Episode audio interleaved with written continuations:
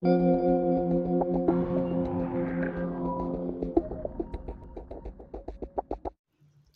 estás aquí es porque tienes alma de gerente, aunque en el fondo sabemos que no mandas ni en tu casa. Pero aquí sí. Bienvenidos. Y si no habías escuchado antes este podcast, la primera serie está disponible en tu plataforma favorita. En cada junta directiva hablo de temas que merecen bisturí para su abordaje. Lo que no puedo garantizar es llegar a soluciones, pero sí les prometo un análisis a conciencia desde la realidad de cada tema que traigamos a esta junta. Y digo traigamos porque tú puedes traer temas a esta junta escribiendo a gracias a la gerencia podcast gmail.com y en coffee.com slash gracias a la gerencia podcast puedes unirte a la gerencia gerencial y tendrás acceso a las show notes de cada episodio. Así que bueno, ya sin más, basta de este jarabe de lengua, entremos en el tema de hoy. La junta directiva ha comenzado.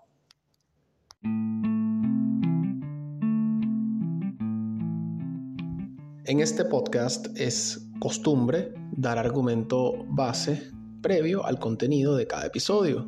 En esta oportunidad, esa costumbre reviste mucha más importancia. Racismo es, de facto, un término en sí discriminatorio. ¿Por qué?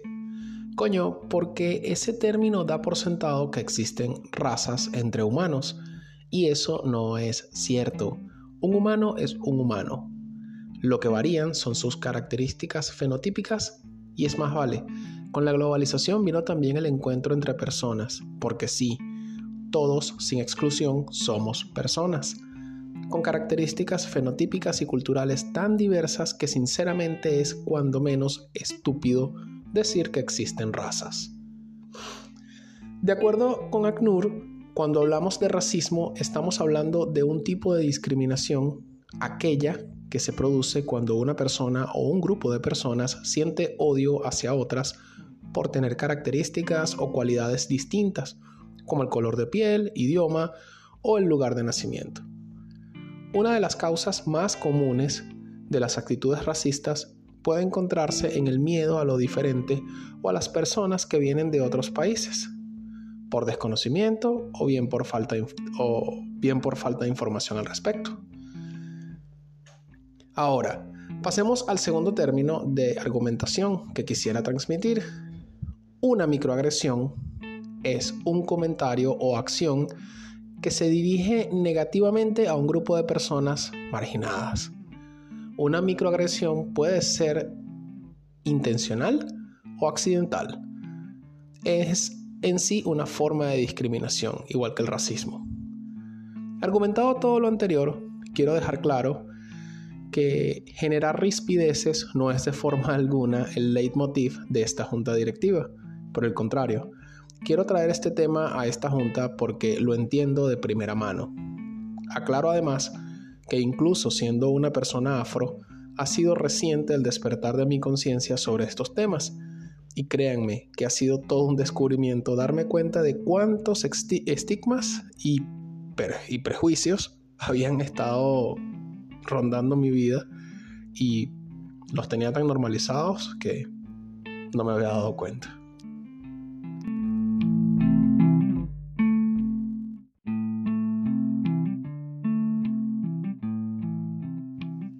La primera vez que se usó el término microagresión fue en 1970.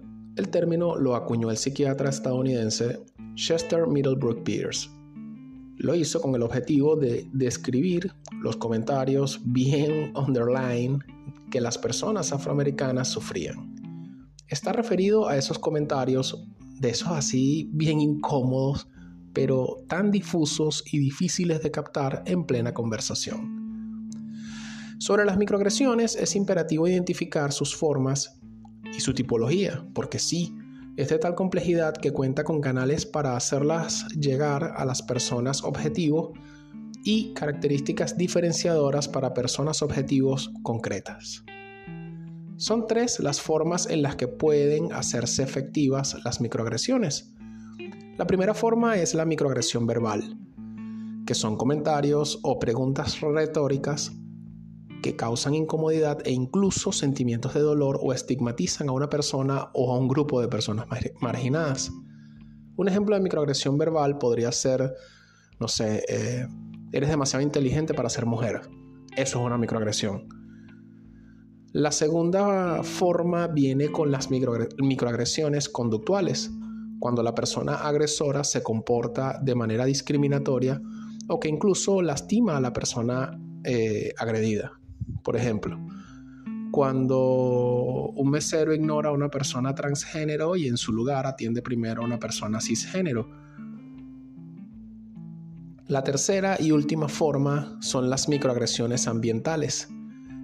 Esta es una discriminación sutil que ocurre dentro de la sociedad, como cuando te das cuenta que en algunas tiendas de ropa básicamente las personas afro somos una excepción en sus campañas publicitarias. Cuando miras el piso de venta, son más bien pocos los rubios y rubias platinadas que están comprando, por así decirlo. El psicólogo Daryl Winsue y sus colegas definieron tres tipos de microagresión. Microataque, que es cuando una persona se comporta intencionalmente de forma discriminatoria, aunque no pretenda ser ofensivo. Un ejemplo de un microataque es una persona que cuente un chiste racista y luego diga solo estoy bromeando. Clásico. Los microinsultos, que son un tipo de comentario o acción que es discriminatoria accidentalmente. Por ejemplo, eh, una persona que dice a un médico indio, tu gente debe sentirse orgullosa. O sea, terrible.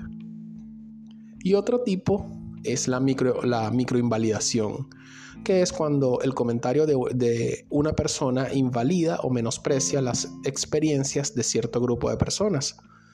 Un ejemplo de, micro, de microinvalidación sería que una persona blanca le diga a una persona negra que el racismo no existe en la sociedad actual.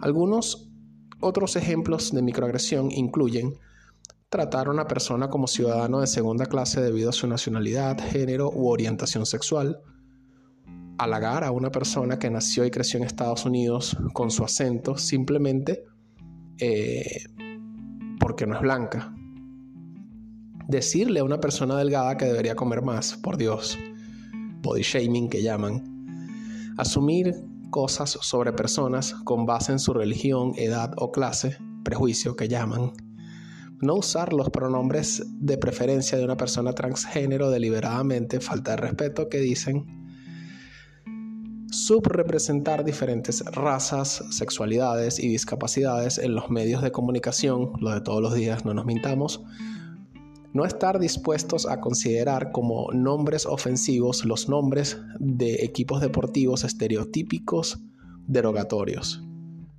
usar terminología obsoleta u ofensiva como es tan homosexual, o sea, eso es una vaina tan latina, weón, o sea. Considerar que ciertas personas son más valiosas que otras con base en su etnia, clase o sexualidad. Eso también es muy latinoamericano, o sea, aquí en Latinoamérica somos muy de, ay no, pero ¿qué van a saber los indios esos? O sea, de verdad, o incluso eh, en los países latinoamericanos es muy común eh, considerarse más valioso por haber nacido en determinadas ciudades, especialmente si son capitales del país, que el resto. O sea, la gente del interior se le ve como que sí, ajá, los campeches estos, los campesinos estos que van a saber. Eso es muy común en Latinoamérica. Yo sé que puede parecer demasiado denso e incluso parecer una llorantina ponerse a pensar en toda esta vaina, pero las agresiones, gente, las agresiones son reales, las microagresiones son reales. No podemos seguir haciéndonos, pues, los pendejos, ¿no?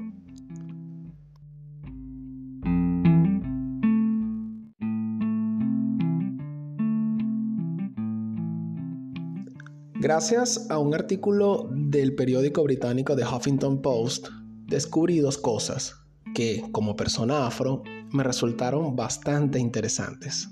La primera fue COCUA, una agencia de investigación cultural y diversidad basada en Reino Unido, y la segunda fue un estudio conducido por esta agencia titulado Ser negro en la América Corporativa.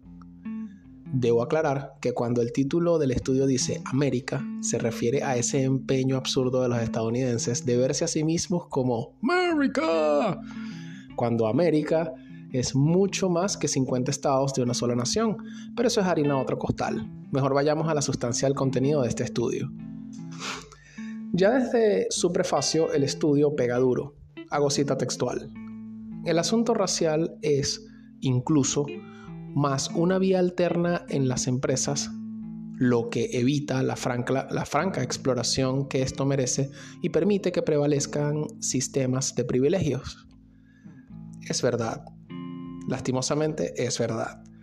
Yo tengo 18 años trabajando en empresas de distinto porte desde transnacionales a pequeñas y medianas. Lo cierto es que en todas el tema del racismo siempre, no se ha resultado ambiguo en el mejor de los casos. Miren, en una oficina promedio hablar de los retos o sencillamente mi sentir como persona afrolatina puede ser fácilmente visto como un acto de guerrilla, una incomodidad que debe ser canalizada y en el mejor de los casos me podrían decir que lo que transmito es una levedad y que el tema con los negros, o sea, mal el término, eh, ya se está saliendo de contexto y que los negros sentimos eso porque somos más, más racistas que los propios blancos, cosa falsa. Sí, eso he tenido que escuchar en varias ocasiones cuando medio se me ha ocurrido plantear el tema. Es triste pero cierto. Sobre los datos concretos de este estudio en Estados Unidos, el 58% de los profesionales negros ha sufrido algún tipo de agravio racista. El 41% de los profesionales latinos ha sufrido algún tipo de agravio racista. El 38% de los profesionales asiáticos ha sufrido algún tipo de agravio racista. Solo el 15% de los profesionales blancos han sufrido algún tipo de agravio racista. En este mismo estudio se pidió a los entrevistados que señalaran si han sufrido alguna microagresión en alguno de los múltiples escenarios que les plantearon. Todos estos escenarios basados en los escenarios descritos por el psicólogo Delal Winsu en su obra Microinsultos, eh, Microinvalidaciones y Microasaltos. Los profesionales negros señalaron 8 microinsultos, colegas que les tocaban el cabello sin permiso, o sea, el freak, el freak de circo. Terrible. Decirles que no eran como los otros negros, o sea, nefasto, weón. Decirles repetidamente que eran muy articulados, o sea, ¡ay, qué bien hablas! ¡Qué bien! Y eso que eres negro. Terrible.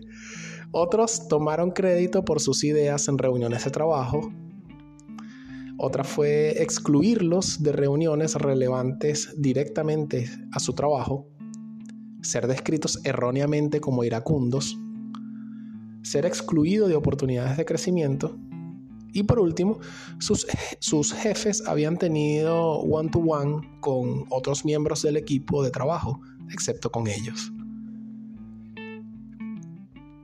En el estudio también se detectó entre los entrevistados cinco, microinvalidaciones.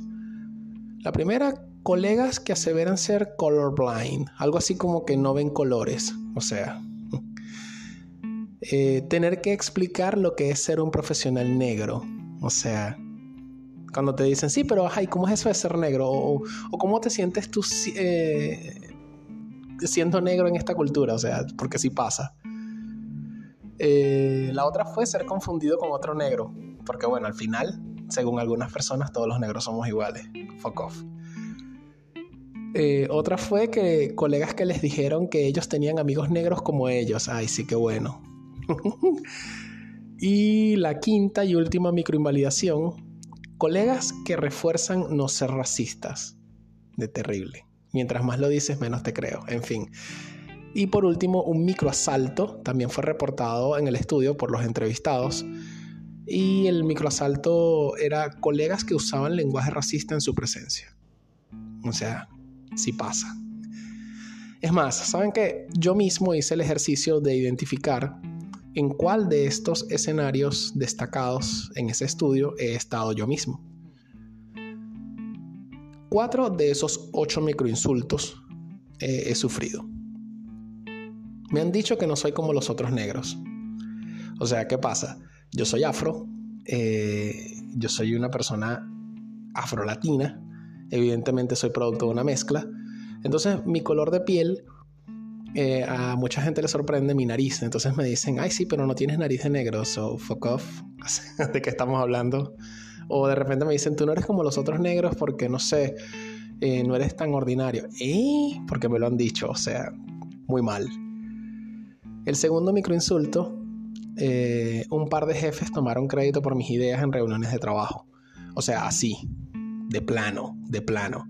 Y lo mezclo con el tema racial porque resulta que yo tenía otro par, ambos en la misma línea y trabajamos para, para esa persona, para esa gente, o sea, le reportábamos a ese gerente y el tipo lo hacía conmigo pero no con la otra persona y casualmente la otra persona era blanca. Eh, en una empresa, un director desde su posición de poder me excluyó de reuniones y es más, básicamente le pidió a mi gerente que me mantuviera en una ley del hielo. O sea, o sea, sí, también me pasó. Em, por decir lo que pienso y manifestar que no comparto el mismo criterio sobre, pónganle nombre a la forma, X forma de hacer el trabajo, en algunas ocasiones me han descrito erróneamente como iracundo y noto que eh, cuando hago retrospección, porque recuerden que esto es, esto es un ejercicio que he venido haciendo de un tiempo para acá, a pesar de ser persona afro, repito, eh, el tema es que lo tenía tan normalizado que ha sido como un despertar, como les dije al inicio.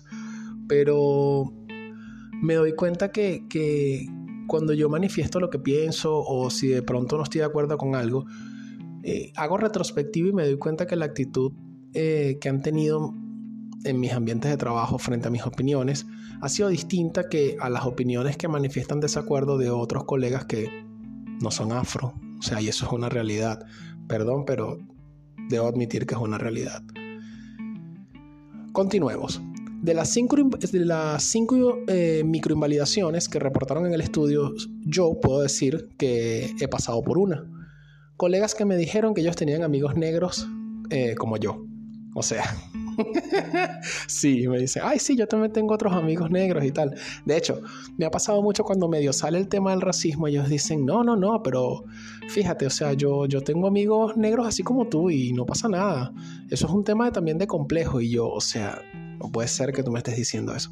Eso es de esas pocas cosas que eh, antes de, de, esta tomada de conciencia y esta, este, esta digamos, esta asunción de cosas que no están bien pero que tenía normalizada, esa microinvalidación yo sí la detectaba, o sea, me sentía súper incómodo cuando me decían, eh, es que tú, es que yo tengo amigos negros, otros amigos negros como tú y, no pasa nada, y yo así como, es en serio, loco, es en serio, loca, o sea.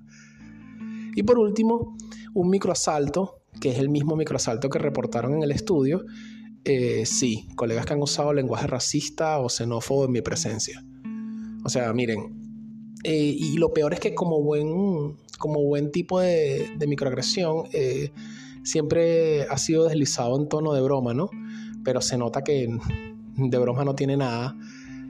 por ejemplo, de repente, no sé, si tengo que decir algo o reportar una situación X, he tenido jefes que me han dicho, venezolano llorón de mierda, o sea, ven, y te lo dicen como que vení, vení, vení, estoy bromeando, y yo, o sea, mi respuesta ya últimamente había sido quedarme serio, y creo que se daban cuenta que no me gustaba. Eh, porque yo siempre me pregunté qué carajo tiene de relevante que supón tú, supón tú que es que yo sea un llorón, pone ese así, así, ponlo, ponlo así gigante.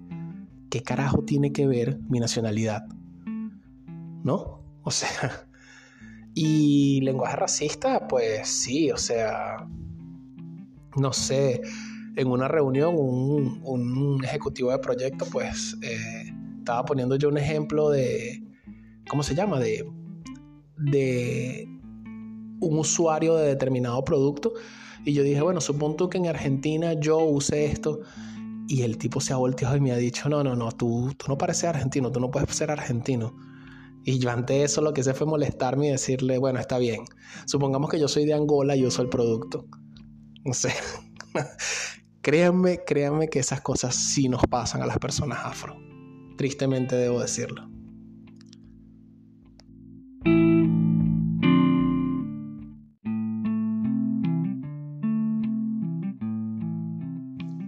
El Hospital Presbiteriano de Nueva York tiene una revista llamada Health Matters. En español, La salud importa. De esta revista encontré un artículo titulado La lucha contra las microagresiones en medio de la pandemia, el impacto sobre las comunidades hispana y latina. En el artículo en cuestión entrevistan a Yesenia Mejía, psicóloga clínica del Departamento de Psiquiatría Pediátrica del New York Presbyterian Morgan Stanley Children's Hospital, que es el nombre completo de la institución. La doctora abre la entrevista con un par de mazos a la mesa.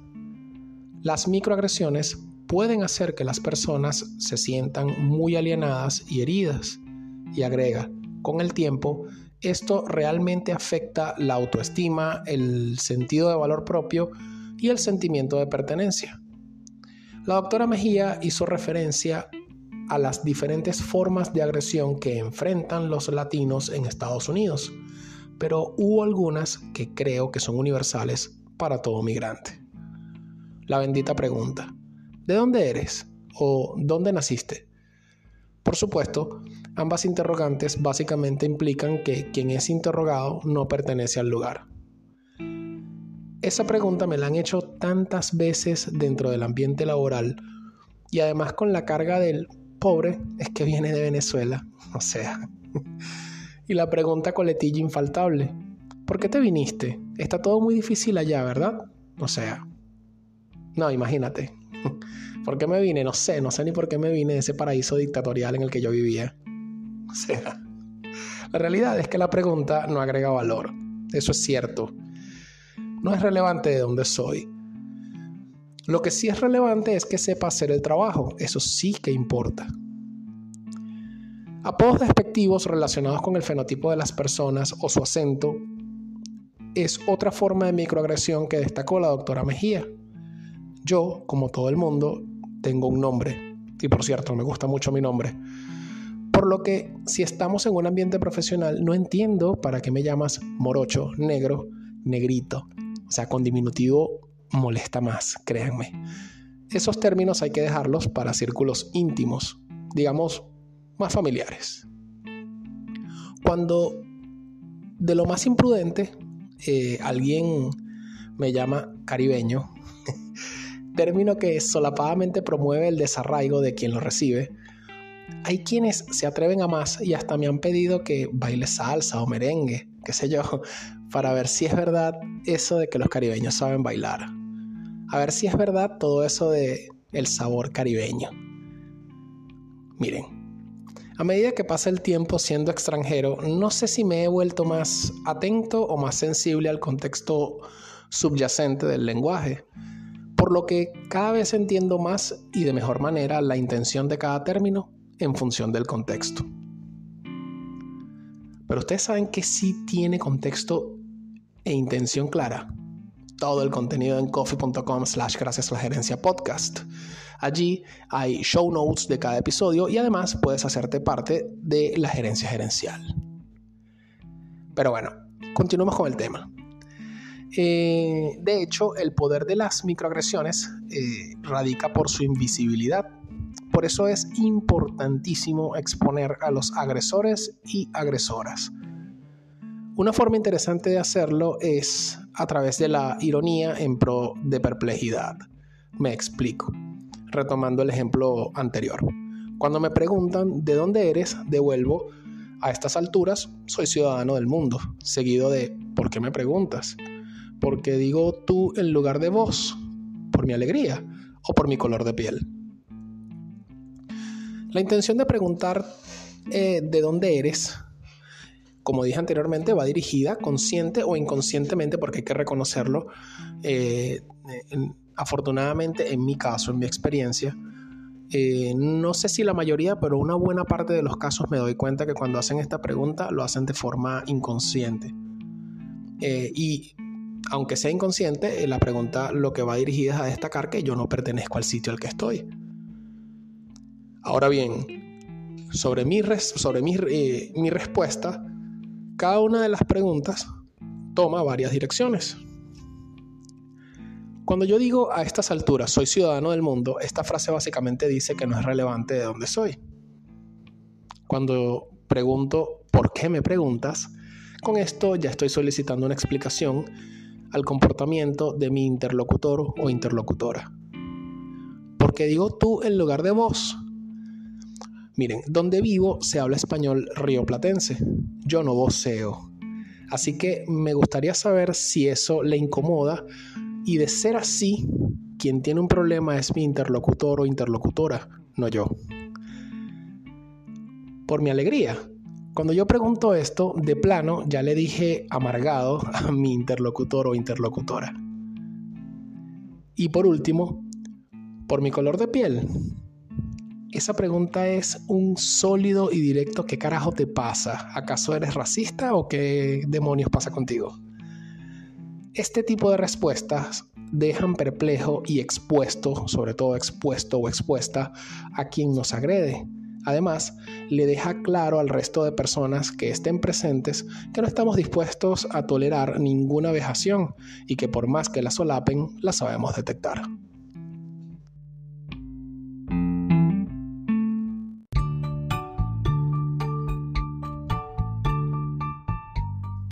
Que quede en minuta. Las microagresiones pueden ser dañinas y estresantes para las personas que las experimentan. Las microagresiones están muy presentes en los ambientes laborales y quienes somos parte de minorías como personas afro, personas asiáticas, personas LGBTQI, personas migrantes, debemos ser modelos y modeladores de cambio en cuanto a este tipo de actitudes en nuestros sitios de trabajo. Resulta esencial exponer a la persona agresora, pero hacerlo con inteligencia. Siempre cuestionar es la mejor forma de responder. Mientras que solo confrontar sería la peor forma, pues así reforzaríamos la matriz de opinión que nos califica de acomplejados por pertenecer a una minoría. Las microagresiones tienen tres amargos sabores. Microataque, que es cuando una persona se comporta intencionalmente de forma discriminatoria, aunque no pretenda ser ofensivo. Microinsultos, que son comentarios o acciones que son discriminatorias accidentalmente.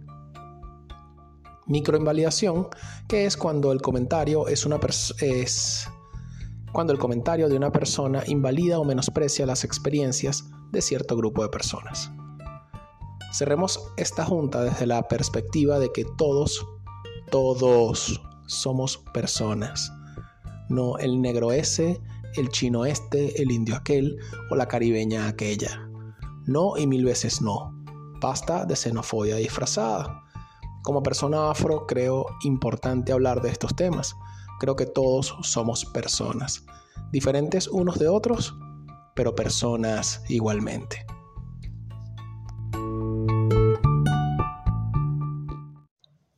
En coffee.com slash gracias a la gerencia podcast están las show notes con datos adicionales sobre cada episodio, incluido este.